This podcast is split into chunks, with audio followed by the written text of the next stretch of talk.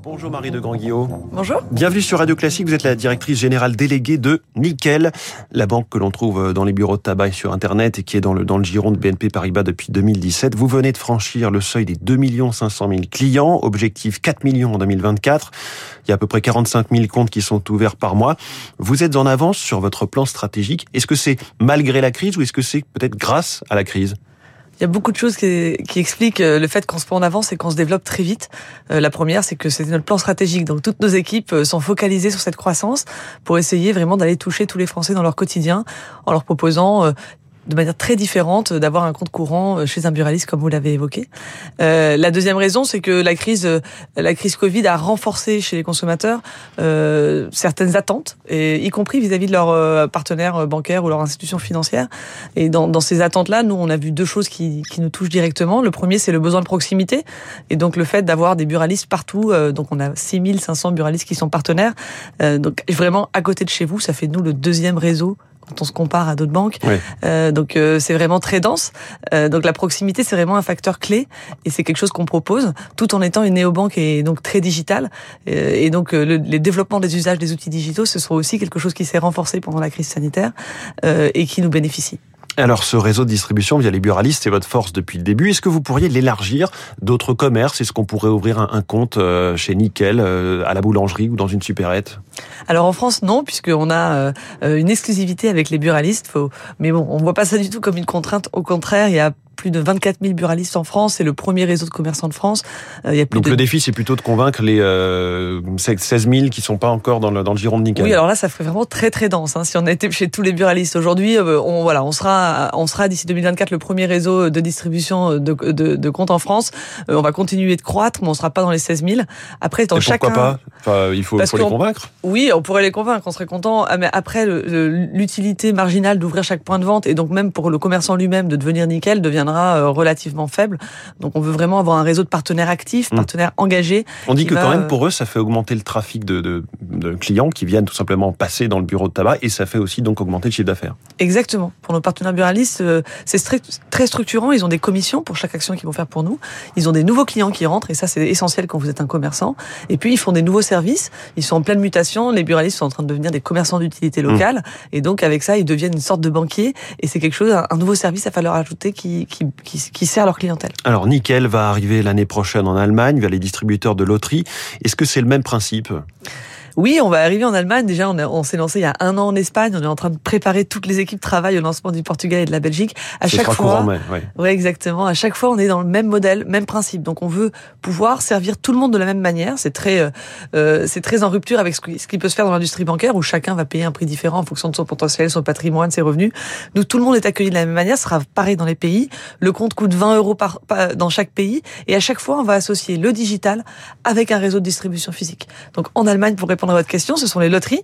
Oui. Euh, et à chaque fois, on va être vraiment un acteur local. En Allemagne, on, on, on aura l'air d'être allemand. Euh, on a un RIB, enfin notre IBAN, c'est est allemand. Et, et, donc tout ça, ça, on travaille vraiment à construire à la fois une entreprise européenne, mais euh, très localisée pour être crédible et au plus proche du quotidien de nos clients. Et la marque porte le même nom. On s'appelle Nickel, même s'il y a moins de jeux de mots dans les ouais, autres la pays. signification est peut-être moindre en allemand, en Nickel.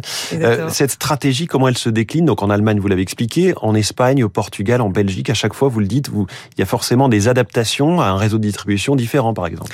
Oui, il y a des adaptations à un réseau de distribution. Il y a des adaptations. On, on, on, regarde vraiment le marché. On essaie de comprendre la relation que vont avoir les Espagnols à leur banque, les Portugais à leur banque. Et il y a des vraies différences. Le paiement, c'est un des services qui est le plus proche du quotidien. Donc, par exemple, en Allemagne, on utilise beaucoup d'espèces dans le paiement.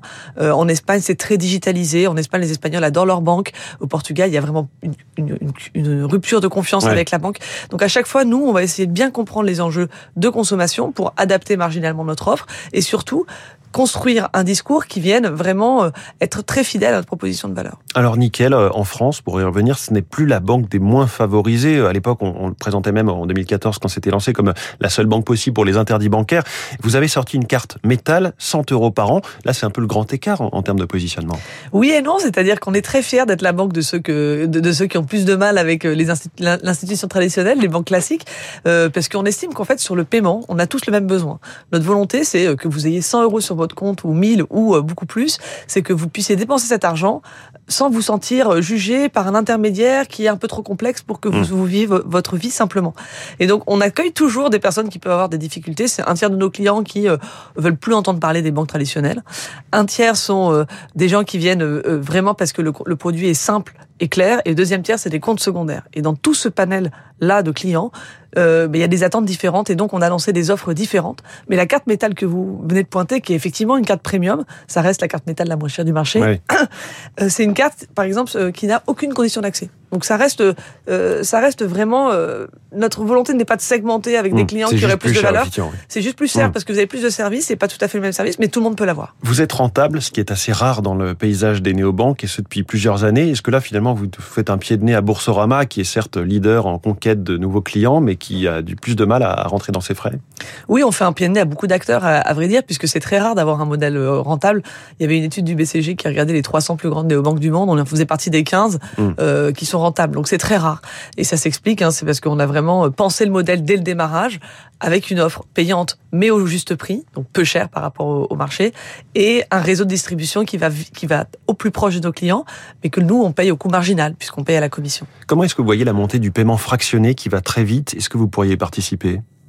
Mais nous, c'est des sujets qu'on regarde. Il y a beaucoup d'innovations autour du paiement. On a vu des, les usages se transformer énormément. Par exemple, le sans contact est devenu maintenant, depuis le Covid, un moyen de paiement euh, hyper standard. Le paiement mobile, il y a deux ans, on en parlait comme euh, euh, comme un outil qui était uniquement fait pour les fans d'Apple. Aujourd'hui, on voit bien que ça se développe. donc, on regarde toutes ces innovations. on regarde ce qu'elles apportent concrètement euh, aux clients dans l'usage et on, essaie de savoir si nous on a une place à jouer. Aujourd'hui sur le crédit on estime qu'on n'a pas de place à jouer et donc le paiement euh, fractionné c'est une sorte de crédit. Mmh. On explique qu'on n'a pas, pas, de place à jouer parce que ça serait très difficile pour nous de réussir à être fidèle à notre proposition de valeur qui, qui, qui dit tout le monde a le droit au même service. Mmh. Sur le crédit dès lors que on parle de risque on va avoir des, des propositions qui vont être très différenciées d'un client à l'autre et donc ça ne correspond pas à ce qu'on est. Par contre, est-ce qu'on le fera jamais? Est-ce que ce sont des sujets euh, sur lesquels euh, on, qu'on ne regardera jamais? Je ne pense pas. Euh, on va, voilà, on est en veille, on est en réflexion, mais c'est pas un sujet pour aujourd'hui. Marie de Grand-Guillot, directrice générale déléguée de Nickel. Merci d'être venue sur Radio Classique ce matin et bonne journée. Il est 6h53. Cette fois-ci, on a parlé d'environnement dans ce débat d'entre-deux tours. On y revient dans la chronique 3 minutes pour la planète.